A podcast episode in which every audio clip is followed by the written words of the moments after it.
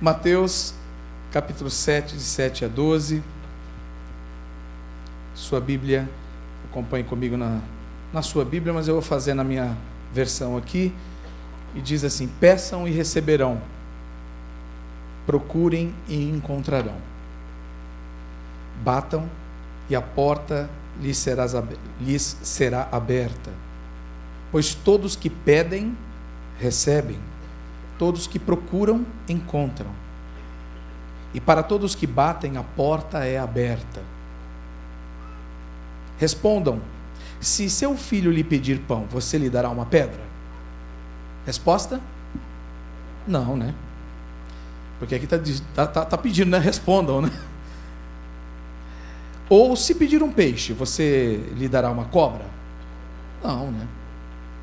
Portanto, se vocês que são maus sabem dar bons presentes a seus filhos, quanto mais seu Pai que está no céu dará bons presentes aos que lhe pedirem. Em todas as coisas façam, os outros, façam aos outros o que vocês desejam que eles lhes façam. Essa é a essência de tudo que ensinam a lei e os profetas. Chamada de regra de ouro. Né? Essa é a regra de ouro. Diga regra de ouro. Diga fazer aos outros tudo o que eu gostaria que fizessem para mim. Essa é a regra de ouro. O que é que o papai e a mamãe devem ensinar os seus filhos desde pequeno? Regra de ouro. Tudo o que você quiser, filho, filha, que façam para você, faça para os outros. Na época, Hillel, um dos grandes rabinos né, da época de Jesus, ele ensinava, aliás, o rabinato todo naquela época ensinava uh, assim: aquilo que você não quer que façam a você, não faça para os outros. Essa era a regra. O mal que você não deseja para você, não faça para os outros. Não é a mesma coisa? Não? Mas parece a mesma coisa. Parece, mas não é. Exatamente isso, rapaz, que a gente vê por aí, né, na vida religiosa. Tem muita fé bombril por aí, né? Da, da, da propaganda do bombril, né? Denorex, né? desculpa, Denorex, né? Denorex, verdade. Parece, mas não é, né? Essa coisa do é quase isso, mas não é isso. O rabinato da época ensinava a fé pelo viés negativo, ou seja, uma fé passiva. Eu não faço o mal, então tá bom. Tá entendendo? Eu vivo bem para mim mesmo, então tá resolvido.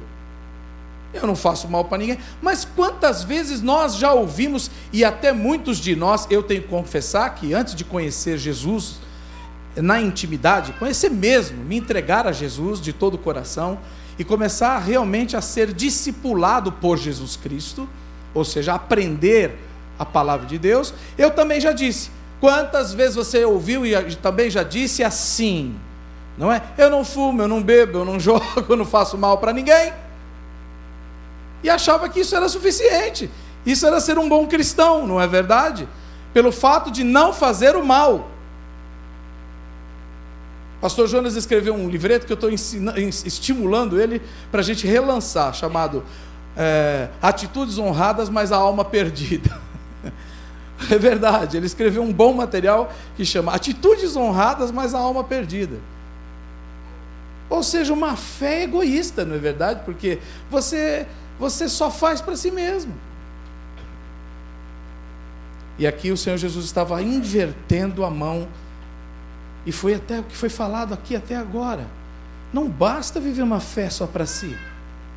Não basta estar tá tudo bem só com você. Você precisa enxergar além de você mesmo. Não é verdade? Eu preciso enxergar além de mim mesmo. Porque a fé que realmente o Senhor planta no nosso coração é uma fé dinâmica, é uma fé que dá frutos, é uma fé que vai além de nós mesmos. Nós somos, como diz o Salmo 1, somos como árvores plantadas junto a ribeiros de águas que no tempo certo ou cuja folhagem não murcha e que no tempo certo dá o seu fruto. E fruto só serve para os outros. A árvore mesmo não come do seu fruto, come. Quem come do fruto são os outros. Então, por isso aqui está dizendo que toda a lei, todas as escrituras da época, até ali, se cumpriam nessa lei. Que você quer que façam para você, faça para os outros. Amém, queridos? Jesus estava ali chamando a atenção dos seus discípulos e de todas as pessoas que o ouviam.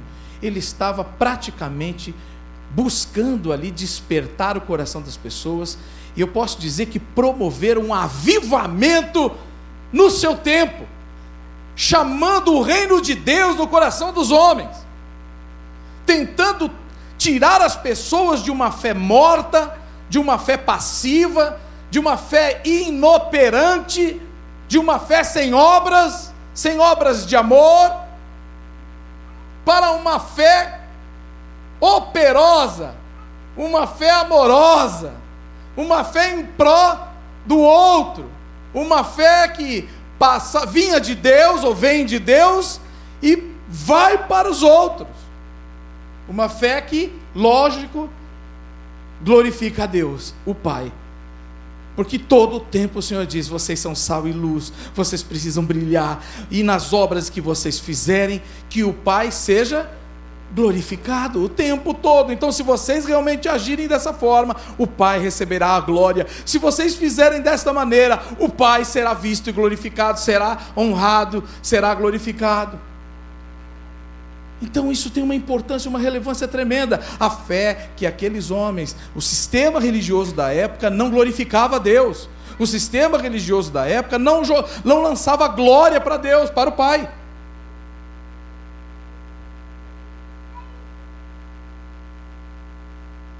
Quero ler também agora um trecho de Esdras, no capítulo 8 de Esdras. Vai comigo lá, por favor. Está no Antigo Testamento. Raramente aqui eu leio o Antigo Testamento, mas eu gostaria de fazer menção hoje a este livro do Antigo Testamento, Esdras 8, 21. Deixa eu ver se é isso, 21. Uma passagem muito linda, muito importante, já que estamos falando de avivamento, diga avivamento. E vamos fazer já um pedido a Deus, vamos dizer assim: Senhor, aviva a minha vida. Vamos dizer: Senhor, aviva a minha família. Diga: Senhor, aviva a minha igreja. Senhor, aviva essa nação. Amém, queridos? Nós precisamos de um avivamento genuíno. E tudo que a gente vem falando nesses dias, ouvindo de Deus e falando, tem tudo a ver com isso, com o avivamento. Com vida. Vida de Deus, uma fé viva. Amém, queridos? E aqui no Antigo Testamento, esse livro de Esdras, especialmente esse movimento que nós vamos ver, fala de avivamento. Amém? Esdras 8, 21 diz assim: Ali junto ao canal de Ava, ou rio Ava, ordenei que todos nós jejuássemos e nos humilhássemos diante de nosso Deus. Oramos para que Ele nos proporcionasse uma viagem segura e nos protegesse, como também a nossos filhos e a nossos bens pois tive vergonha de pedir ao rei soldados e cavaleiros, estou lendo já o 22, para nos acompanhar e nos proteger de inimigos ao longo do caminho. Afinal, tínhamos dito ao rei: a bondosa mão do nosso Deus está sobre todos que o adoram, mas seu poder e a sua ira estão contra todos que o abandonam.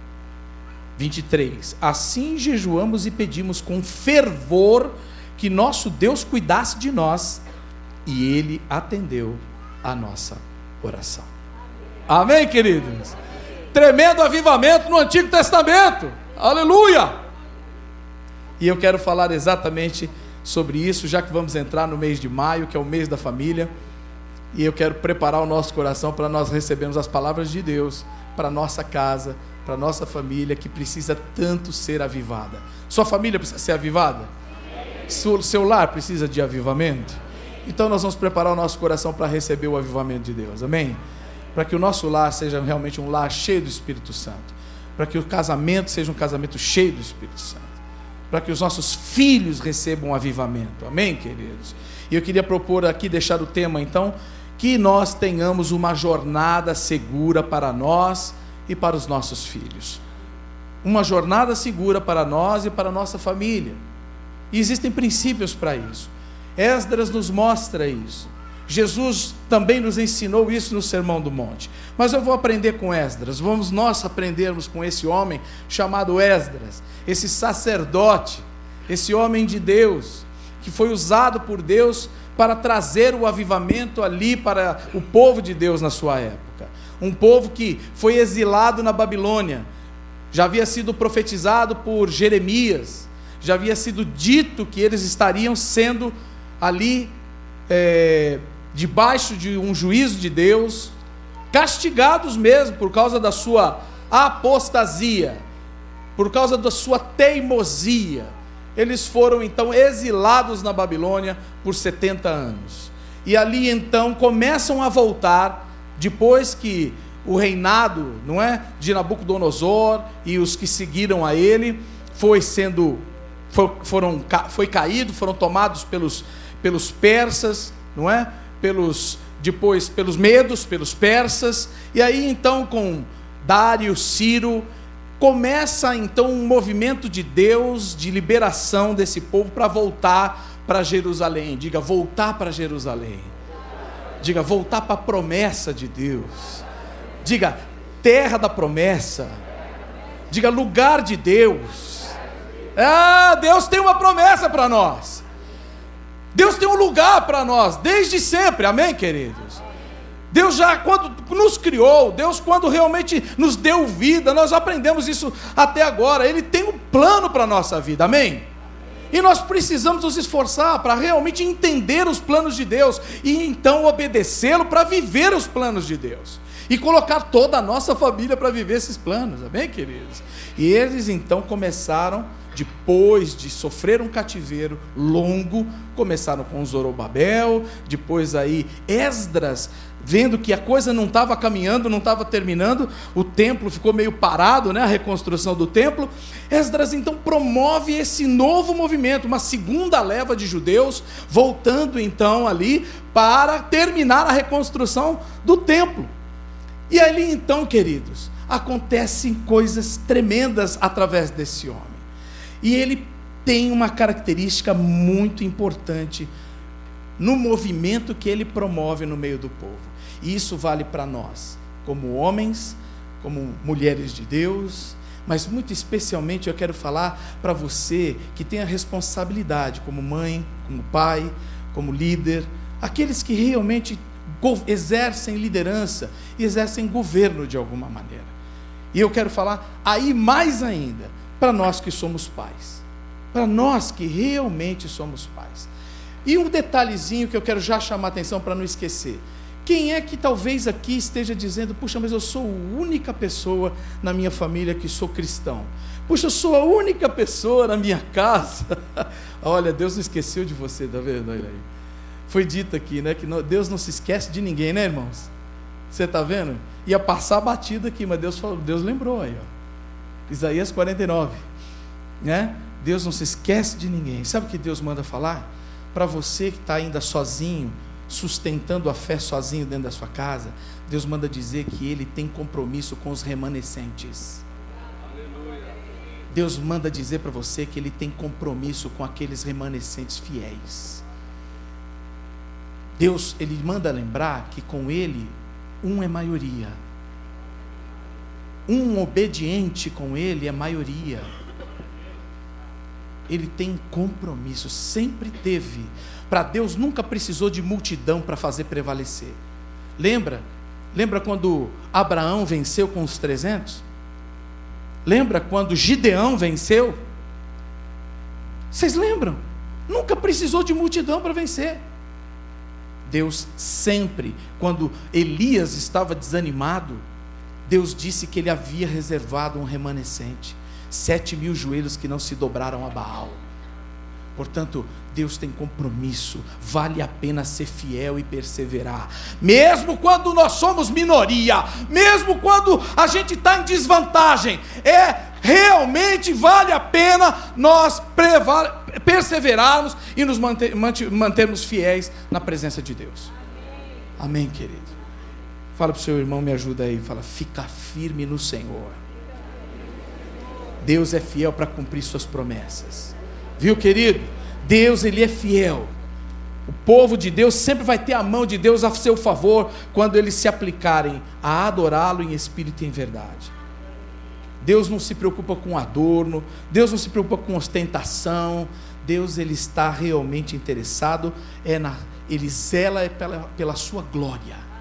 Ele está buscando um povo que realmente o adore.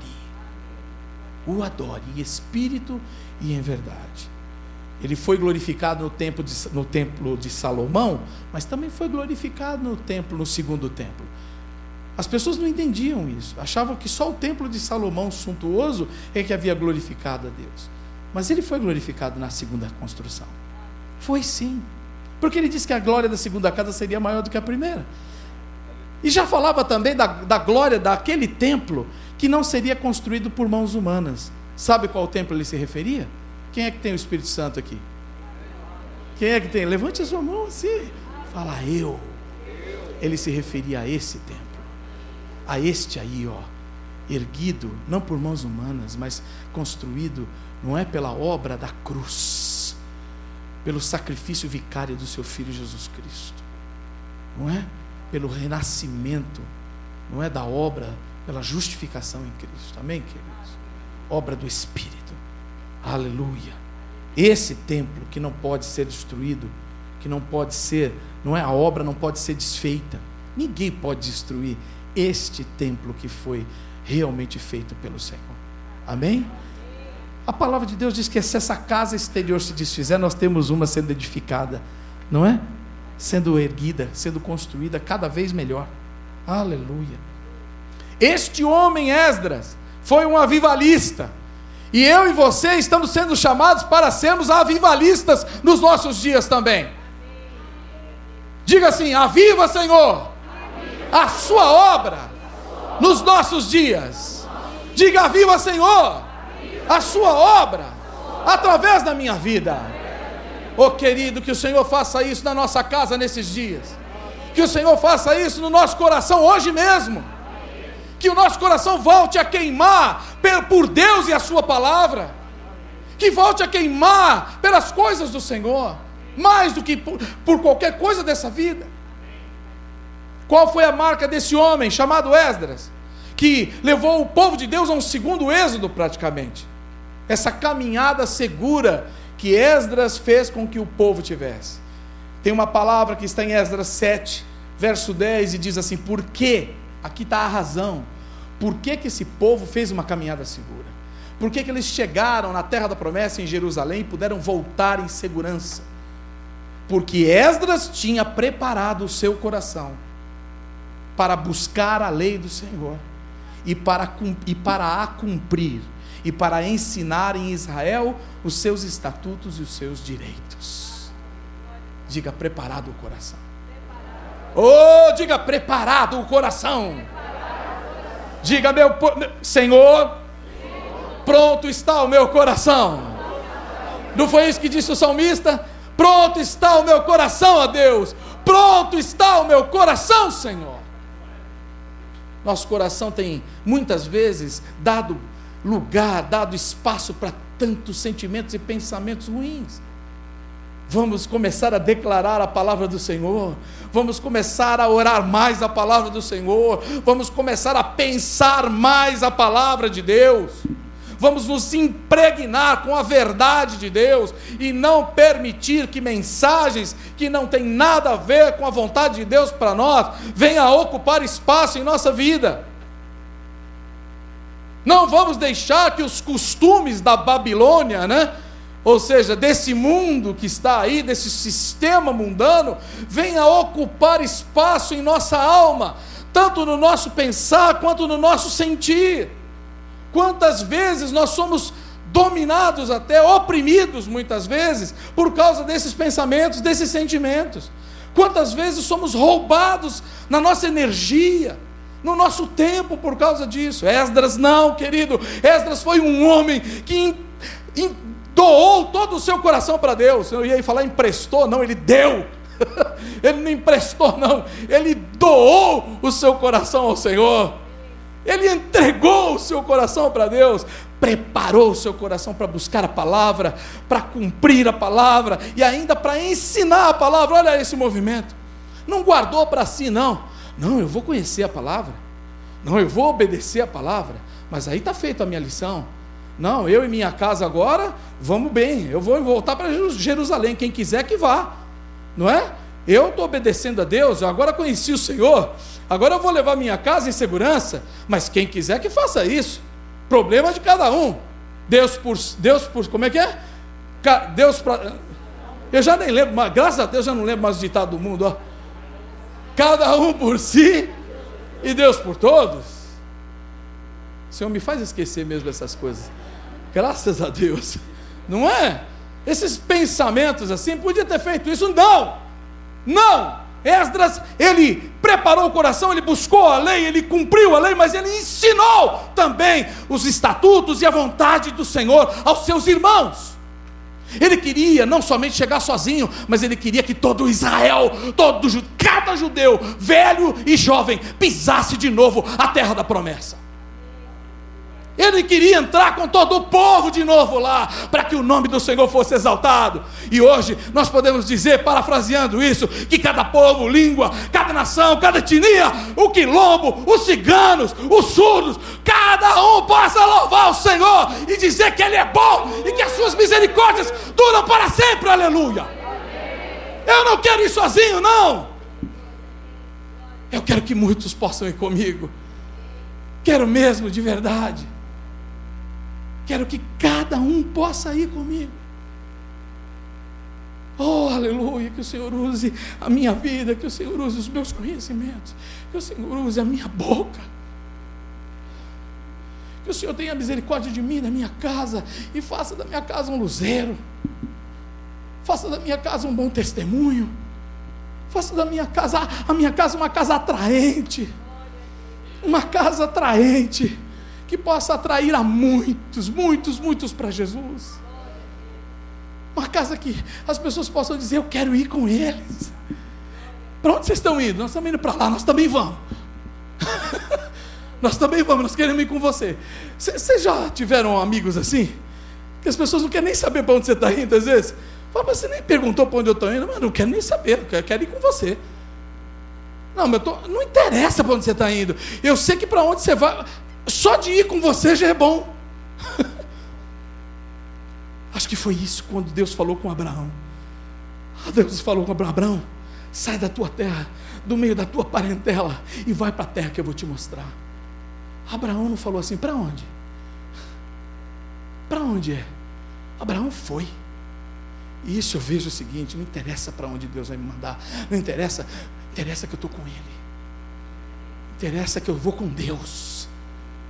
Parece que o que Deus me pede é bom, é muito bom. Nunca vai me levar a um fim danoso, vai me levar a um final proveitoso. Vai me... É o caminho de vida, não é caminho de morte. Oh, aleluia!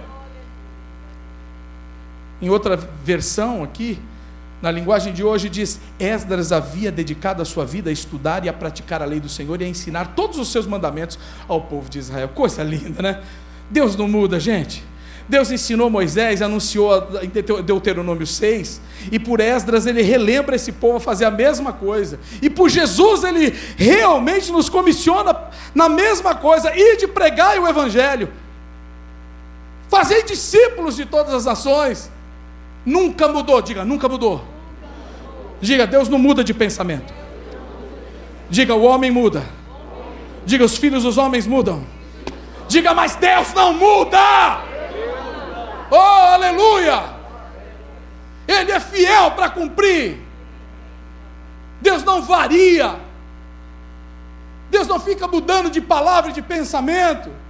É por isso que eu posso confiar em cada palavra, em cada letra, em cada vírgula do que Deus fala. Aleluia.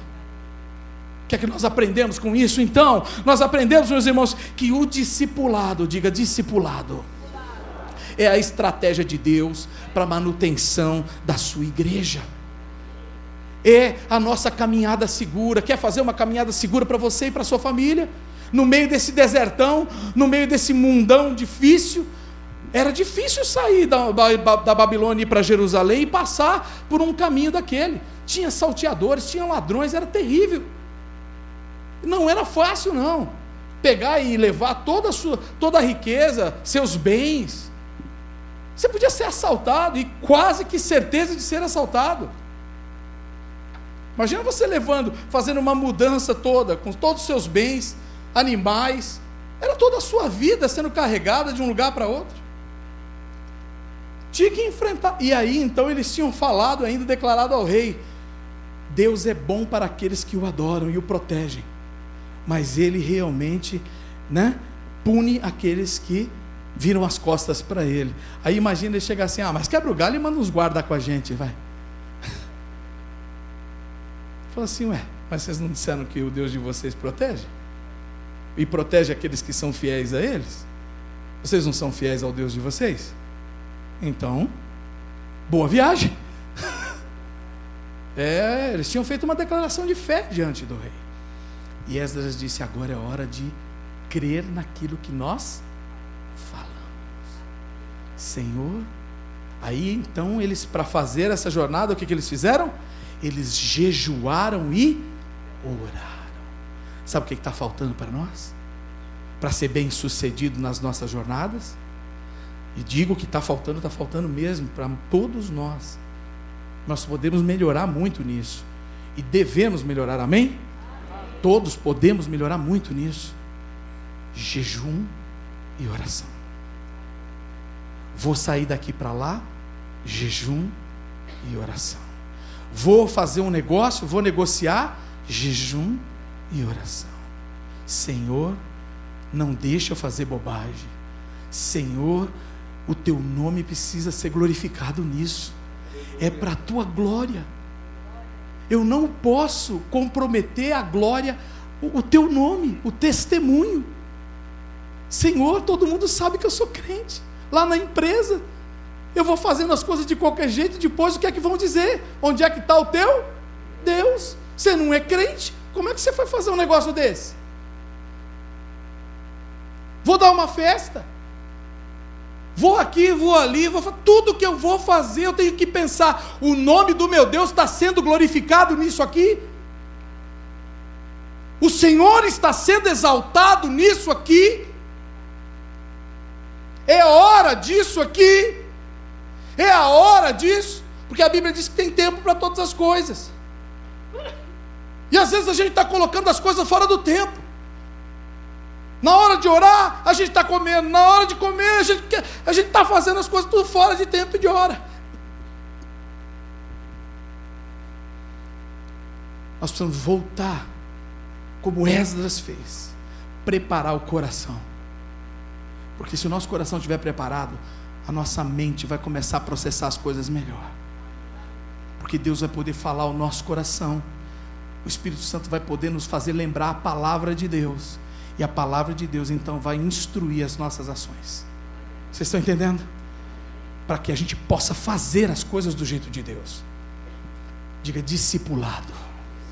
Discipulado é o remédio da nossa vida, é o remédio da igreja porque ele restaura a nossa identidade, restaura a nossa sanidade intelectual e espiritual, ou seja, nos dá a mente e o coração de Deus, restaura a nossa unidade, nos faz unidos com Deus e unidos uns com os outros, restaura também a autoridade, nos faz submissos a Deus e uns aos outros.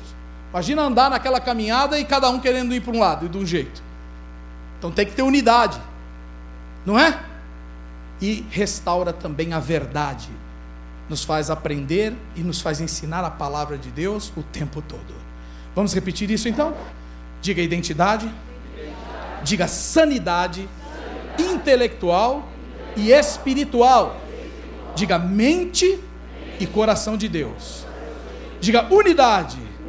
Diga autoridade e verdade. Todas essas coisas estão aqui, irmãos. Quando nós preparamos o nosso coração em Deus, na palavra. Eu quero já ir caminhando para a conclusão hoje. Hoje é bem curto. Eu não posso estourar o tempo, porque o nosso culto no próximo teremos batismos e eu não posso estourar o tempo. Entendeu, pastor? Eu não posso estourar o tempo hoje. As atitudes, portanto, que sustentaram esse remanescente, diga remanescente. Como é que a gente se sustenta nesse mundão que está perdido enquanto nós não alcançamos as promessas, né? A glória que virá. Não é, não é, não é fácil viver nesse mundão aí. Como também não era fácil viver em Babilônia, mas teve gente que gostou e se acomodou na Babilônia, tanto que muitos não queriam mais voltar para Jerusalém, estavam gostando da Babilônia e já tinham ficado lá, pego o cheiro, o jeito, estavam ganhando dinheiro na Babilônia, já tinham comprado casa na Babilônia, já não queriam mais voltar para Jerusalém, não.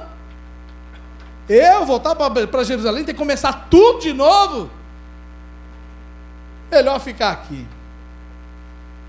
Às vezes as pessoas pensam assim: eu vou aceitar Jesus, vou receber, vou começar a andar a vida, a vida com Jesus. Ih, mas eu vou ter que deixar isso, eu vou ter que deixar aquilo.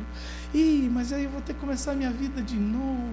Ai só pensa naquilo que vai deixar. A Bíblia diz que a glória que virá não se compara nem ao sofrimento, a nenhum sofrimento que nós teremos. E fala de sofrimento, né? Não fala de sofrimento, nem fala do reino. Porque a verdade é que nós já em Cristo já vivemos o reino de Deus agora. Nós vivemos num estágio que só Deus pode nos dar, que é o reino de Deus agora e o que virá ainda. Não é verdade? Porque já vivemos o reino de Deus agora. Um reino, porque já não temos mais o domínio do pecado sobre nós. Aleluia! O pecado já não nos domina mais. Aleluia! Temos o senhorio de Cristo sobre nós. E esse senhorio se completará na glória que virá. Aleluia! aí a extinção do pecado por completo. Oh, não existirá mais a presença do pecado. Coisa tremenda isso.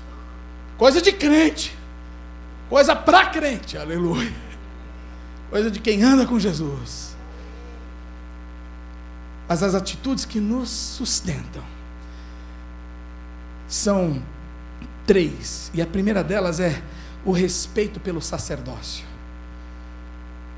essa manutenção de uma identidade das famílias sacerdotais. A palavra de Deus em 1 Pedro, capítulo 2, versos 9 a 11, se eu não me engano, fala que nós somos um povo sacerdotal, uma nação santa. Diga, somos uma família de sacerdotes. Assim como era a família de Esdras, é a nossa família hoje por causa de Cristo. Amém, queridos? Nós temos que zelar por essa identidade sacerdotal. Por causa de Jesus, a nossa família não é qualquer família. A nossa família não pode viver de qualquer jeito. As famílias do mundo, por não terem Jesus, talvez vivam de qualquer maneira. Mas a nossa família, por causa de Jesus, já não vive mais de qualquer maneira. E nós precisamos nos dar conta disso. A nossa família, por causa de Jesus, hoje é uma família distinta Diga, anda em nobreza e santidade. Diga, a minha família, por causa de Jesus, ela anda em nobreza e santidade. Nobreza, porque nós recebemos isso agora, essa identidade nova em Cristo. E santidade, porque nós fomos separados e consagrados agora por causa de um Espírito Santo. Aleluia. Que habita em nós e que nos ensina um caminho de santidade. Então a nossa caminhada é outra. Nós não podemos nos conformar com esse mundo. Outro é o respeito às instituições. Oh, valorização da igreja. Naquela época, eles mantiveram toda a organização comunitária judaica. Eles mantiveram isso, os lares patriarcais, os anciãos como cabeça da comunidade. Eles não removeram os marcos antigos. Diga, não remova marcos antigos. Irmão, se Deus chama de família a estrutura familiar, pai, mãe, filhos, do jeito que ele estabeleceu na Bíblia, ele chama família assim, assim deve ser. Amém? Isso é um marco antigo. Mexa nisso e, acolha, e a, tudo mais se esculhamba. Tudo mais se desorganiza. A questão da ordem e da autoridade. Os papéis no lar o papel do homem, o papel da mulher, não é questão de, de quem manda mais, quem manda menos, gente, é questão de responsabilidades. Quem deve cumprir tal papel, quem deve cumprir tal papel. O homem tem seu papel, a mulher tem seu papel, os filhos têm o seu papel também. A família cumpre um papel como comunidade, como núcleo. E as famílias, como comunidade expandida, também cumprem o, o seu papel.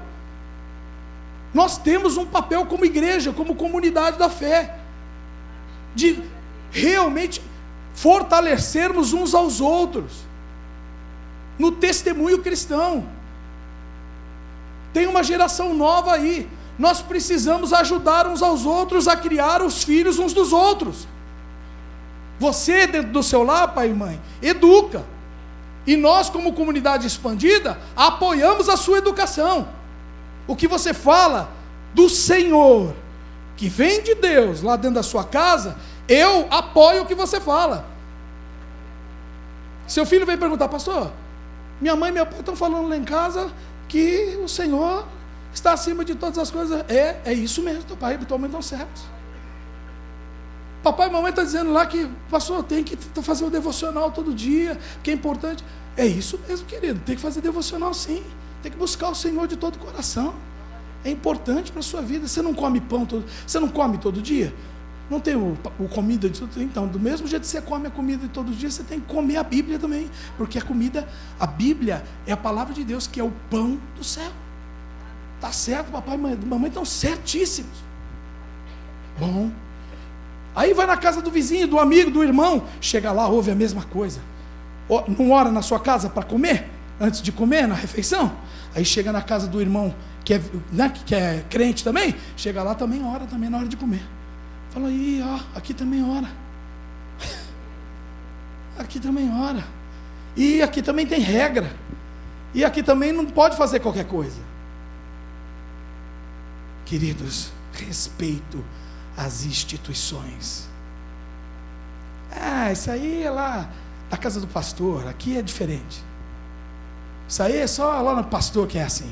Aqui quem manda sou eu. Isso aí é coisa lá da igreja.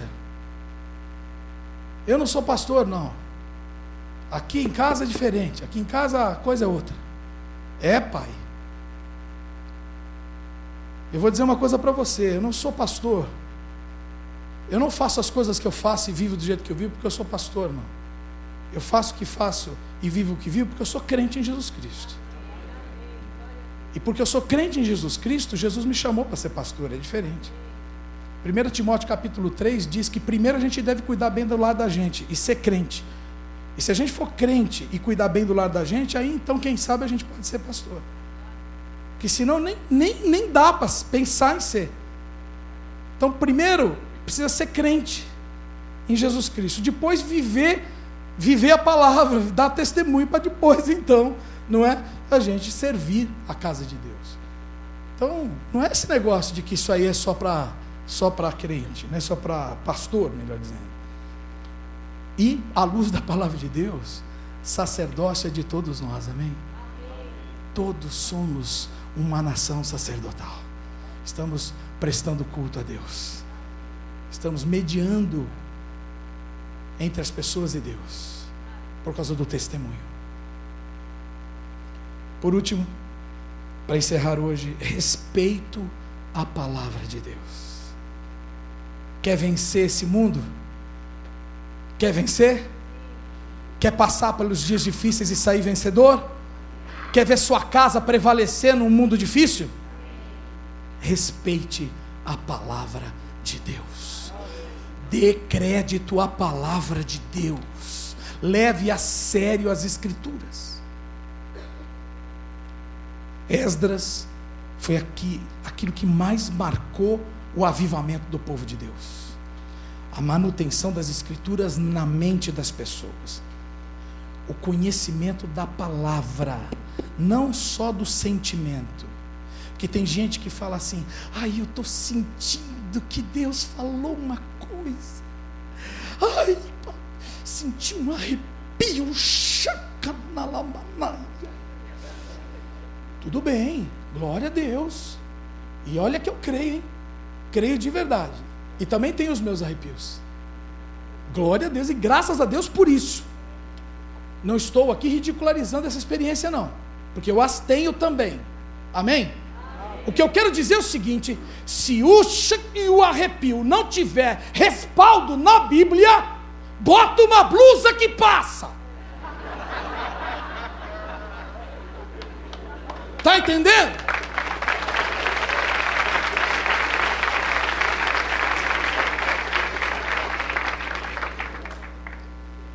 Estou cansado de mensagem que vem da carne.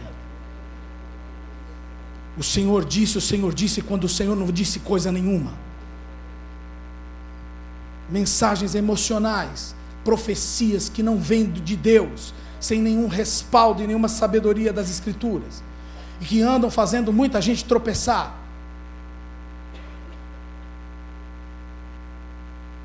Vamos respeitar a palavra de Deus e o Deus dessa palavra, porque Ele é santo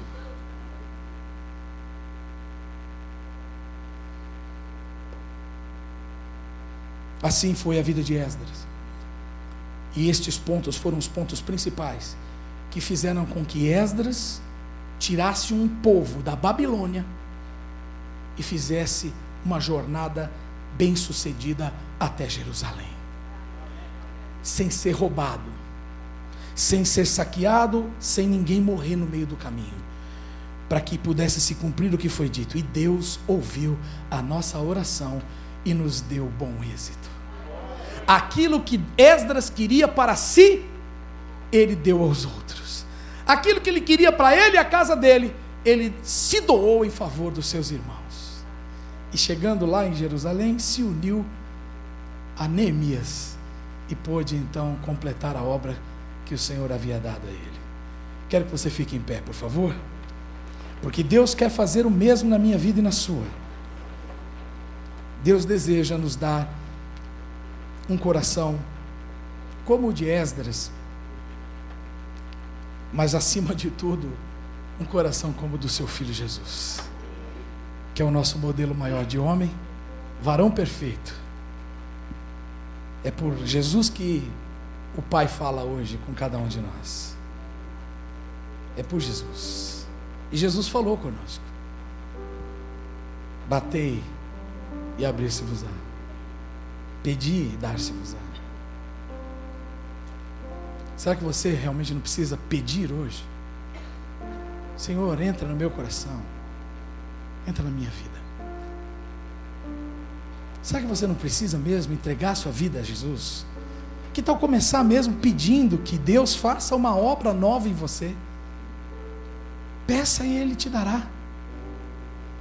Abra a porta do seu coração e Ele entrará. Feche seus olhos, querido. Uma oração assim pode representar uma mudança radical na sua vida. Senhor Jesus, eu abro o meu coração hoje.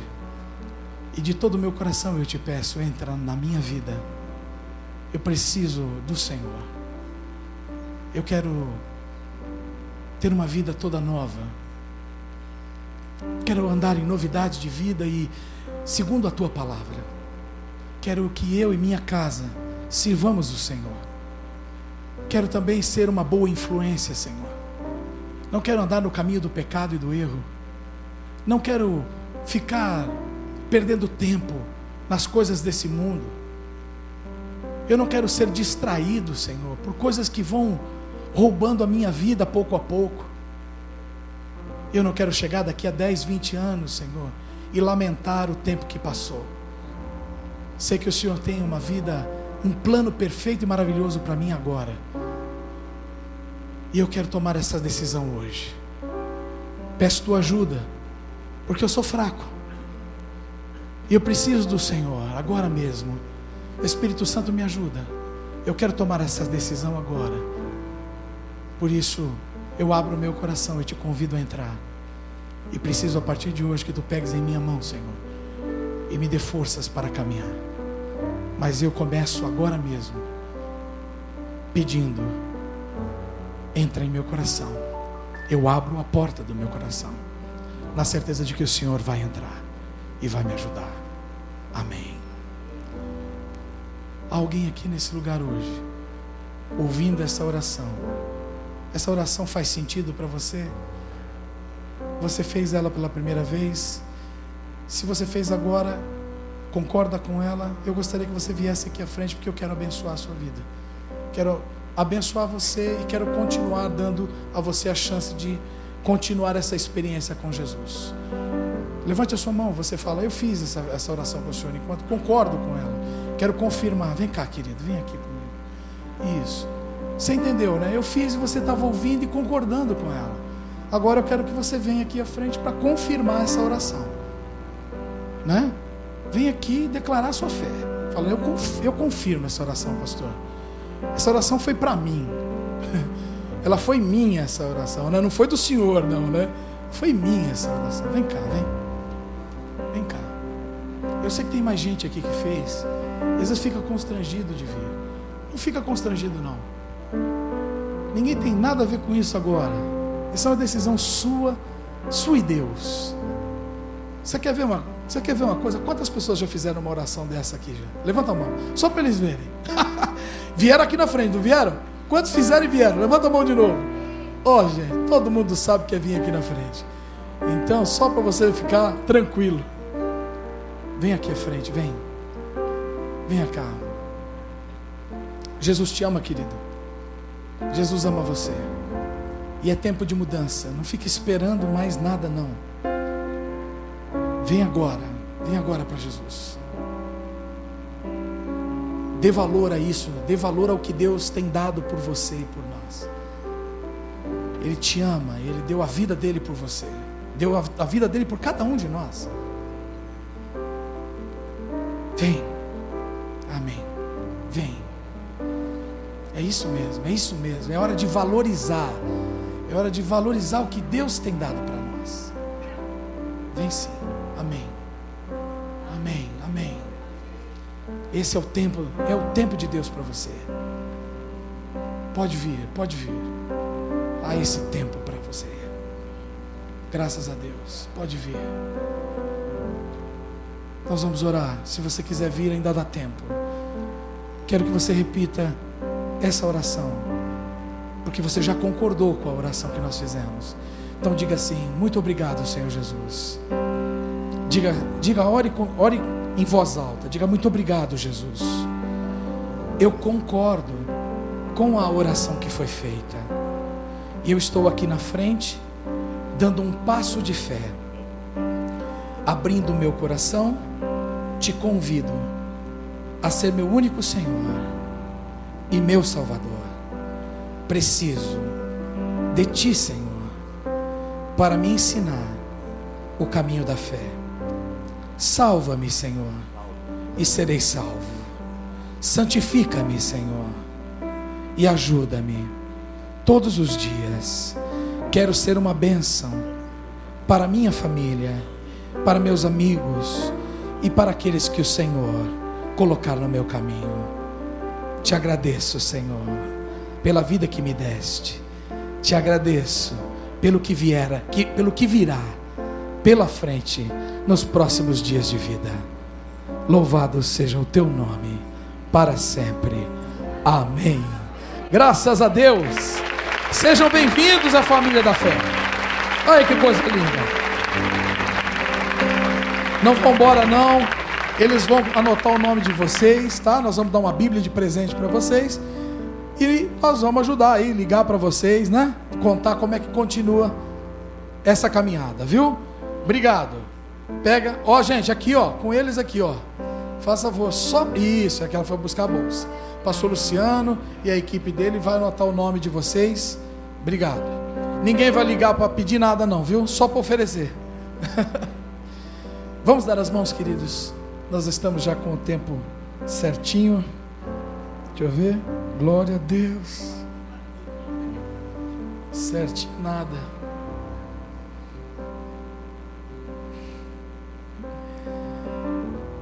Semana que vem a gente fala mais. Que Deus abençoe você numa semana frutífera.